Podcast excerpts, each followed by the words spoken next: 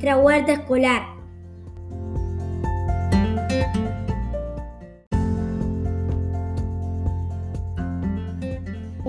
Limpieza del suelo.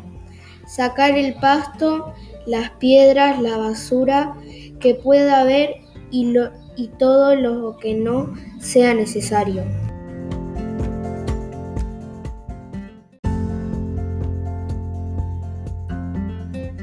2. Observar la Tierra para conocerla. Buscar presencia de seres vivos como gusanos, lombrices, caracoles, hormigas, babosas, etc.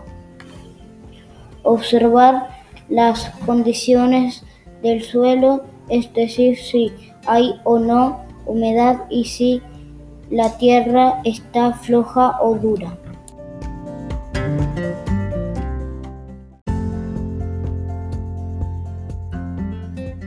3. Abonamos la tierra con compost.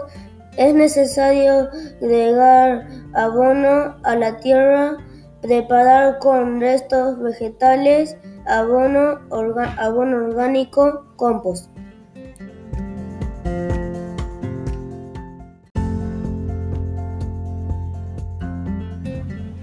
Cuatro. Removemos la tierra con ayuda de palas y rastrillos. Se puede remover la tierra, se afloja, se rompe los terrones y se mezcla el compost.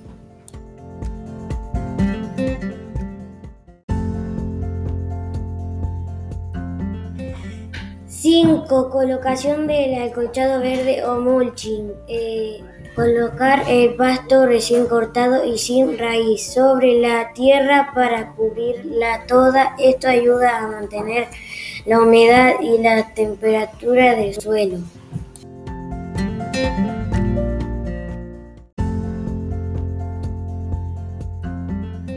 Seis. Riego del terreno. Durante una semana aproximadamente se deberá regar el alcochado verde.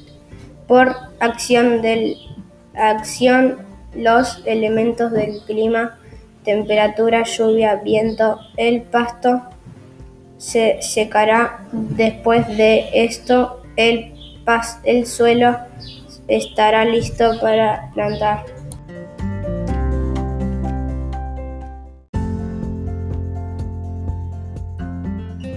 Te invitamos a crear tu propia huerta.